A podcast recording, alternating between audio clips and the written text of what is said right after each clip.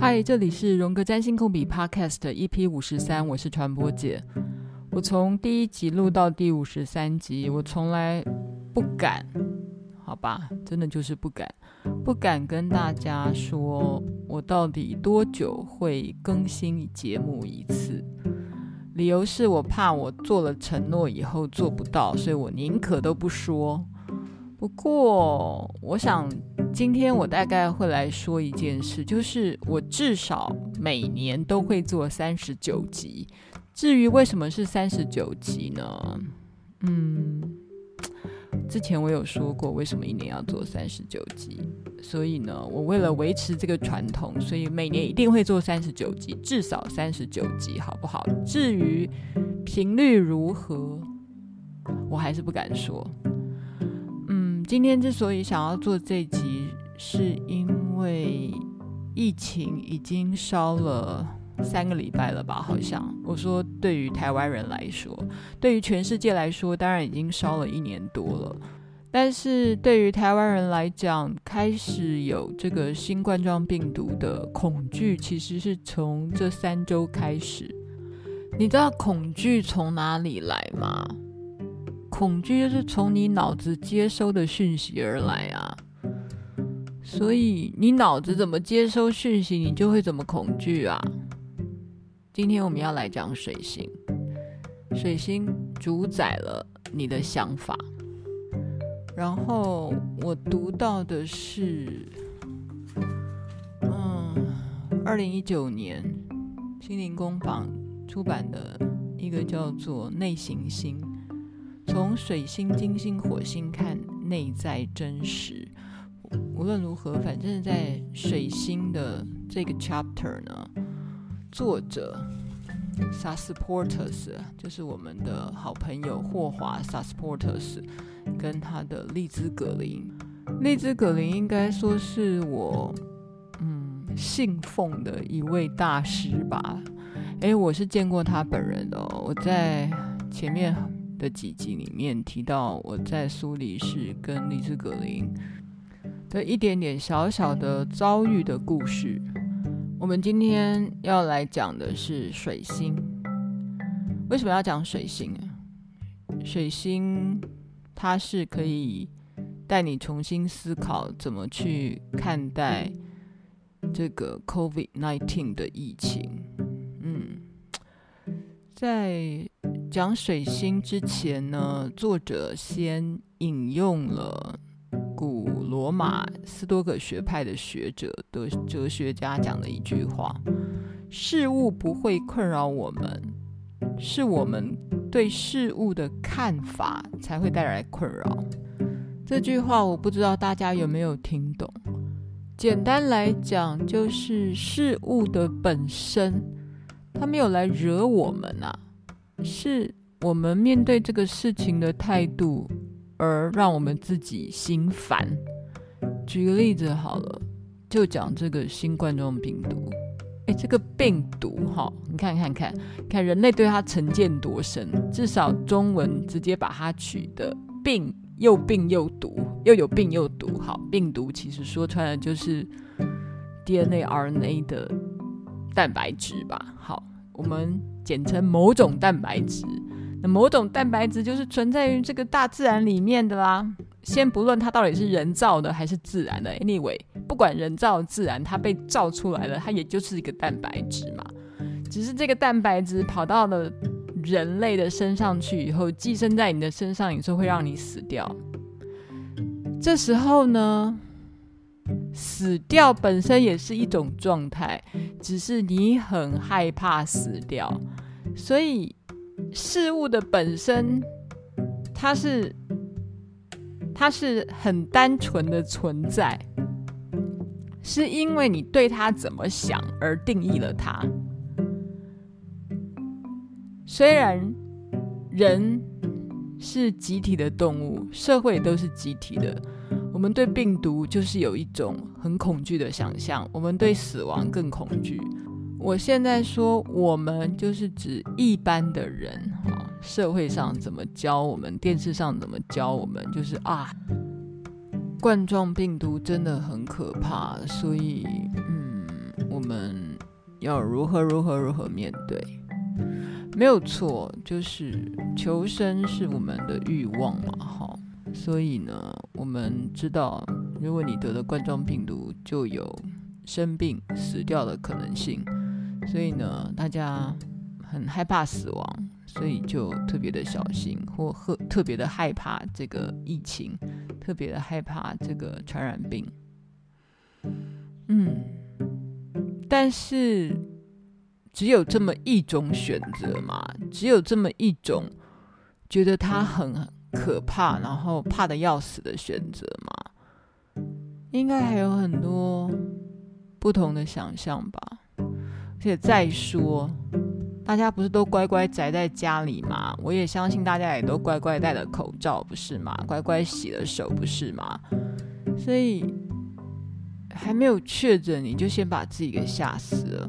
所以又回到刚刚我说的那句话：事物本身不会来困扰我们，是我们对它投射的某一种想象，是我们对它的看法的那个看法。才是很困扰我们的事情，所以追根究底，就是你的脑子怎么想，你的世界就会是怎么样子的。脑子怎么想是哪一颗行星？就是你的水星啊。我们今天要来讲水星，这样的开场白会不会有点久？不过 anyway，就是水星看世界的方法。决定你的命运。我说的是，决定你命运的事情有很多，但是水星就是你的想法嘛，哈，所以你怎么想啊，也会决定你的命运之一之一的面相。命运实在是太大了，整张星盘都决定你的命运呐，只是。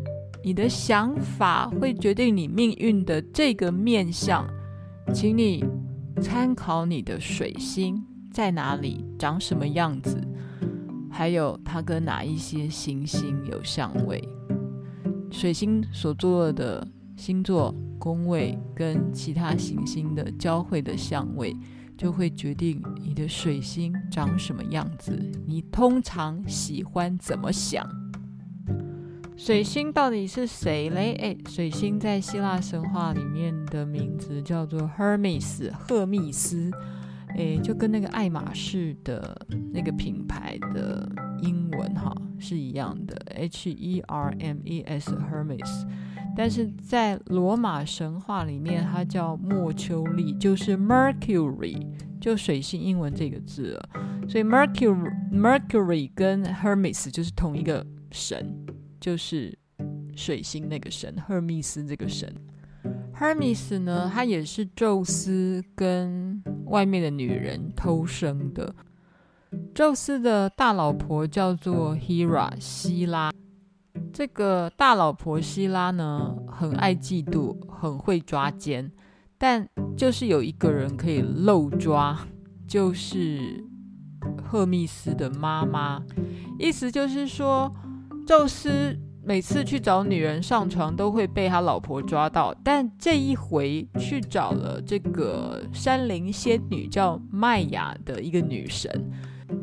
后来麦雅跟宙斯就生下了一个小孩，这个小孩就是 Hermes。所以荷米斯的出生很不容易吧？就是偷生的，但是从来没有被抓过。意思是荷米斯有一个特质。就是个骗子，而且是那种有能力瞒天过海的骗子。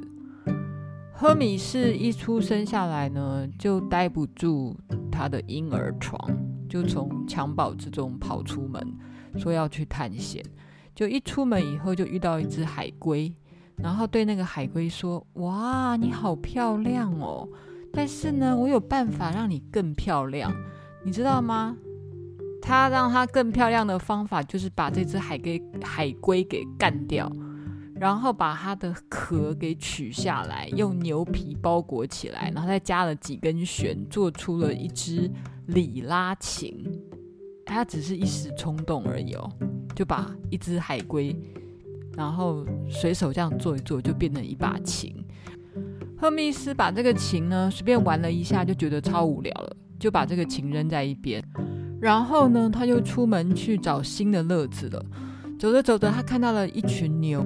这群牛的主人呢，其实是属于他的哥哥阿波罗，但不管，他就把牛给偷了，然后还把牛宰了以后，分成了十二份，打算要去巴结奥林匹斯山的十二个众神，当然还包括他自己了哈。所以赫密斯他的性格里面也有一种叫做到处讨好。所以就是水星呢，遇到任何一颗星，它都会展现那颗星的正向特质。嗯，听起来还不错吧？嗯，但是这是一个正向的水星。好，我讲的是水星，如果遇到了其他的行星的时候，也许都会发挥那颗行星的正向的特质。譬如说，水星遇到了土星的时候。他不会觉得土星在压迫他呢，他会跟土星好好的学习。哎，什么叫做规矩啊？什么叫做一步一脚印啊？什么叫做好好的嗯、呃、自我规训啊？好，这个时候呢，阿波罗就发现啊，天哪，我的牛只不见了。他心里一想，一定是他这个弟弟赫密斯干的。所以他就跑到了赫密斯家，结果赫密斯在干嘛呢？赫密斯就躲在自己的婴儿床上，就说：“阿波罗啊，你不要生气呀，我真的没有偷你的牛啊，我看起来像是那种会偷牛的人吗？我才出生第二天呢，我只对于睡觉、洗澡跟妈妈的奶水有兴趣。”你不要这样骂我吧，因为没有人相信一个新生儿会知道去怎么偷牛。我昨天才出生呢，我的脚还是软的，我怎么可能会去偷你的牛啊？嗯，这就是很厉害的 Hermes，他会装无辜的蜷在摇篮里面。但是呢，阿波罗也不是个省油的灯啦。阿波罗马上识破了你这个狡猾的骗子，讲话起来就跟训练有素的小偷一样。阿波罗反正警没送，就把这个赫密斯从摇篮里面抓起来，然后带他去见他们的爸爸宙斯。嗯，反正就要找宙斯来公审一下。赫密斯看到的爸爸宙斯呢，故技重施，一样去请求他爸爸说。老伯啊，你看看阿波罗是个大人呢，然后我才出生第二天，我怎么可能偷他家的牛啊？反正呢，这个赫密斯就是有睁眼说瞎话的能力。宙斯看到这对兄弟啊，觉得他们很有趣，叫他们一定要和好。嗯，不过 anyway，这个阿波罗已经被这个赫密斯恼惹恼了。结果赫米斯突然就拿出他稍早做了这个里拉琴，就是用那个乌龟壳做的里拉琴，然后开始就拉起琴来唱起歌。结果那个音色之美，让阿波罗突然就说：“哇哦，你手里的东西值得五十头牛哎！赶快告诉我这把乐器到底怎么做的？”嗯。所以呢，他稍早只是随便信手拈来杀了一只乌龟，做了一把琴，反而还救了他。嗯，这就是 Hermes。不过荷米斯也不是说只是当一个小偷啊，然后一天到晚想要整别人、恶整别人的人，他其实也是有好心眼，然后要帮助别人过的呢。嗯、宙斯他曾经跟一个凡人的女生生了一个小孩子，就叫做海克力士。哎，这个有拍成电影哦，大家可能会有点印象。反正这个海克力士就是一个半人半神的，嗯，罗马英雄就对了哈。后来是罗马皇帝。哦，anyway，反正就这个半人半神的小孩子，他生下来时他根本不是神，你知道，他还是人。但是这个赫密斯呢，知道如果要让他成为神的话，这个海克力士就要吸吮女神的奶水才 OK。所以赫密斯就想尽办法要帮助这个婴儿。有一天呢，他就诱拐这个希拉，好，不要忘了，希拉就是宙斯的大老婆。就说：“哎，希拉，你要不要出门走走啊？” Hermes 在路上还很贼的就说：“哦，希拉，你的胸部真美啊！”然后这时候呢，他安排了这个海克力士小婴儿就在旁边，在路上就开始在里面大哭，因为他饿极了。然后这个赫米斯就说：“希拉的小孩好可怜哦，你看你的乳房这么的丰满，一定可以提供给这个小孩子很营养的乳汁。”结果希拉一听了以后就很开心。就真的喂这个海克力士奶水，喂着喂着，结果希拉突然发现这个小孩根本不是神的小孩，然后希拉也不想要让这个小孩变成神，所以情急之下，他就把他的乳房给用力的抽开。这时候呢，就有很多的乳汁喷洒出来，洒在了天空里面，这时候就变成了银河。你知道银河的英文怎么讲吗？The Milky Way，就是奶水洒成的啊，是希拉他要为这个这个宙斯跟凡人偷生的小孩。嗯，但这个时候反正海克力士已经喝够了这个神的牛奶，讲错了是神奶，他就变成了半人半神。就有了半个神格，然后可以开始展开他的英雄之旅。这个 favor 呢，也是赫密斯帮的忙，所以赫密斯嗯，还干了蛮多有趣的事情。反正这个赫密斯呢，他的性格里面呢，就是充满了创造力，然后充满了幽默感，然后想尽办法可以。嗯上至天堂，下至地狱。上至天听的意思是他常常去奥林匹斯山，然后去跟天神们打交道。然后呢，他也可以到地府里面去，可以到潜意识里面去。当年这个被嫁给冥王哈，嫁给这个 Pluto 冥王的波塞凤呢。他要回到人间去跟他妈妈相会的时候，就是由赫密斯陪伴的，从地府接回地上哈。所以赫密斯其实是一个上至天庭，下至地狱，可以细贵游走，然后变出很多新把戏的魔术师。嗯，所以赫密斯他所代表的形象，像是。骗子、小偷、魔术师，然后同时他也是商业之神，他也是沟通之神。所以，我们讲水星，它是双子座的滋味，它是第三宫的滋味，它同时也是处女座的滋味。诶，因为处女座跟双子座的守护星都是水星嘛，然后第三宫就是沟通之星，短程旅行，然后也是兄弟姐妹，有没有？这个。赫密斯他就是个弟弟啊，他他有一个形象，就是一个弟弟的形象啊。弟弟是来干嘛的？弟弟就是来冲敌狼哎，他他是这个阿波罗的弟弟嘛哈。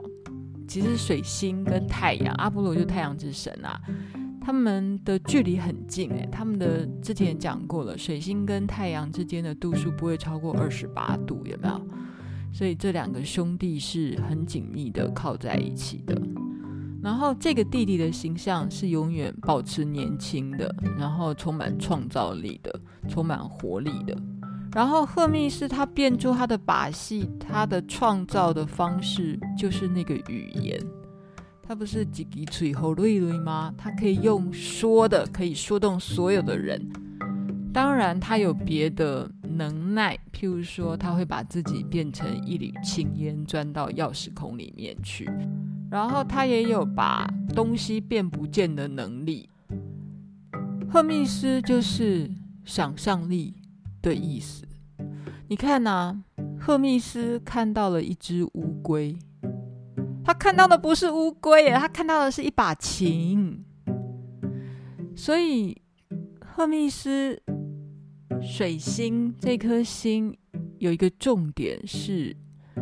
思想是行动的根基啊！你一定要先想到，你才有可能可以改变你的行为啊！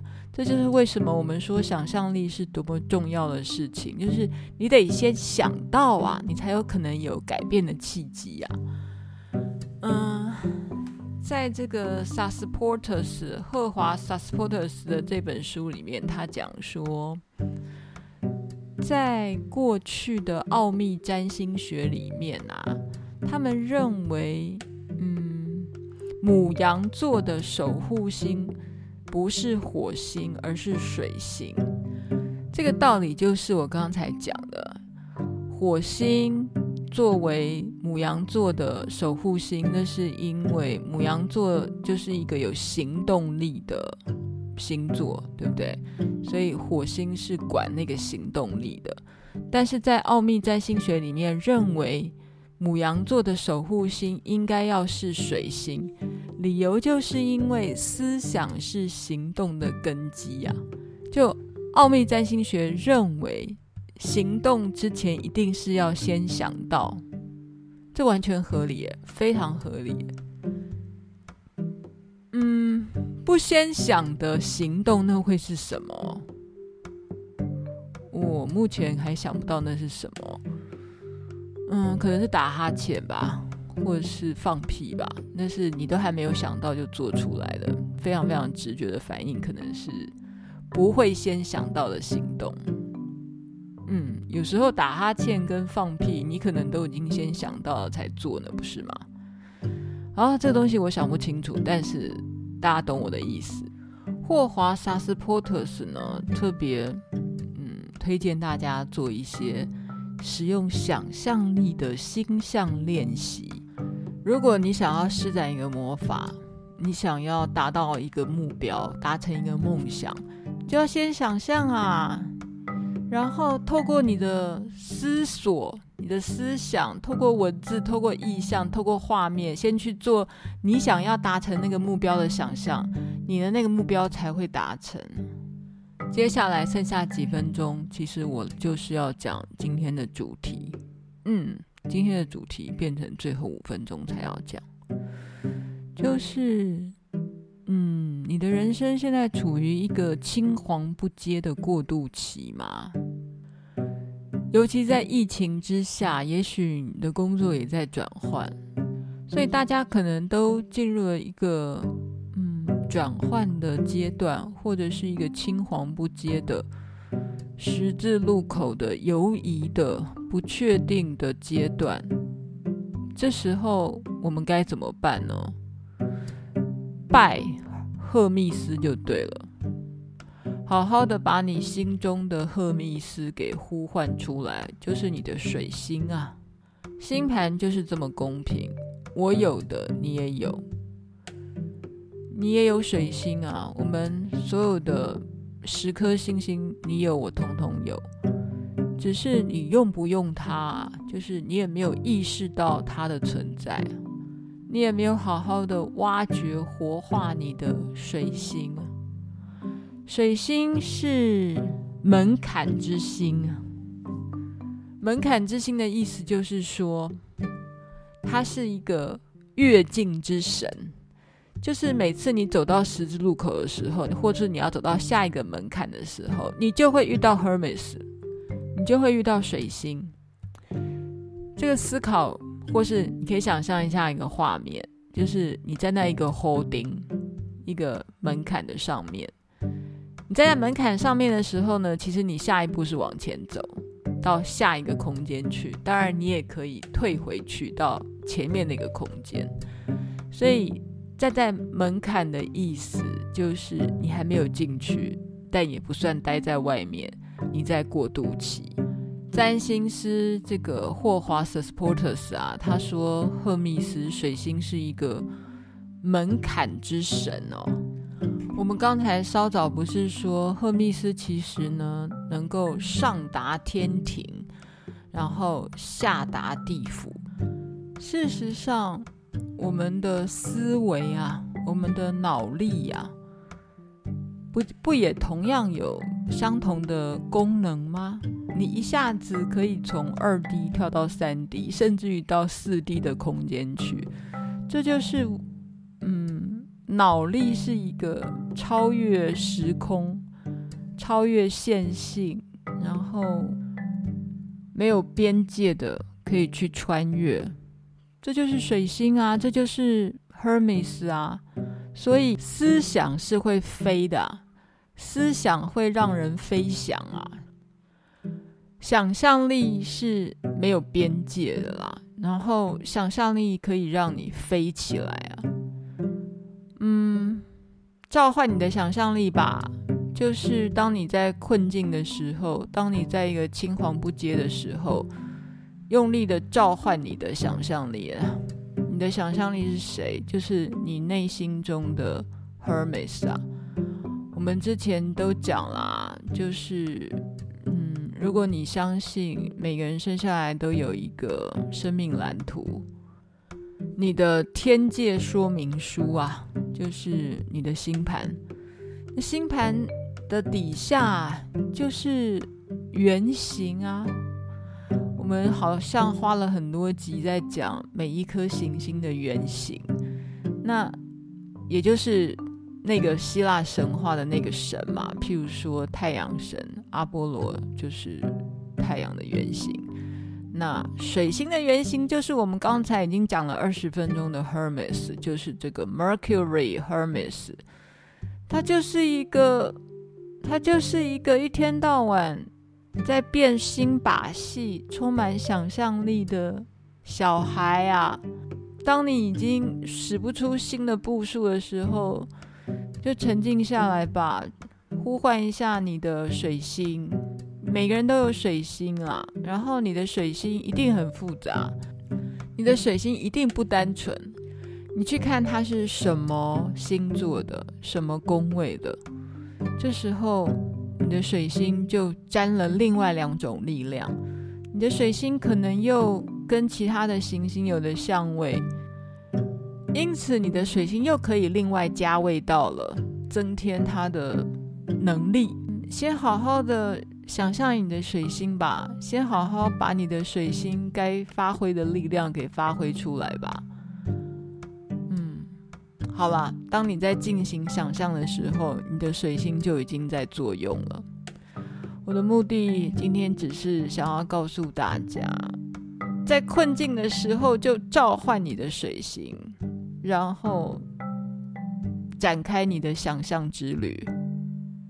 你一定有，你一定有，不要每天一成不变的过日子，因为你没有召唤你的水星。召唤你的水星啊，你就可以用新的角度来看待疫情，新的角度来看待你到底要每天喷多少酒精，看待你的生活，看待你的工作，看待你的伴侣，嗯，还有一切的一切。上一集我谈的这个纪录片呢，就是《The World Beyond Silence》，在公共电视播，哎，嗯。前几天我已经在网络上看了一次，然后他们这个纪录片会在网络上放一个月吧，就叫做《世界不止静悄悄》。我觉得里面呢、是谈六个国家的六个人物，他们怎么面对疫情。我最喜欢是第一段，就是那个牧羊人。嗯他们一边在赶羊，然后从这个街区到了下一个街区，从一个 block 到另外一个 block，他一直在旅行，然后在面问说：“嗯，不知道这个病毒从哪里来的？病毒就是因为大家不断的旅行而而传染来的啊！但是人怎么可能停止不旅行呢？人还是要一直旅行的。”你还是要出门购物买吃的，但你就是把口罩戴好戴满。即便有人确诊了，那也要好好的看待你的疾病啊，好好的治疗啊。我相信我们身边可能已经很多朋友的朋友的朋友的朋友已经确诊了，那就是好好的面对现在当下发生的事情，一定找得到正面的意义。来看待它，我觉得这是一个好的机会，大家好好的再看一下自己的天界说明书，你的星盘。当你人生有困惑的时候啦，好好的沉淀下来，召唤你星盘里面的水星 Hermes，让你自己有多一点想象力。真的，想象力超重要的。如果您不嫌弃我今天这集的节目，也欢迎你到嗯我节目下的连接，请我喝一杯咖啡，小额资助我一下喽，让我有一些动力，更可以继续把这个 podcast 做下去。也欢迎你们批评指教，上传播姐实验室的脸书，我回复会比较慢啦，但我一定会回。嗯先这样子了，我们下次见，拜拜。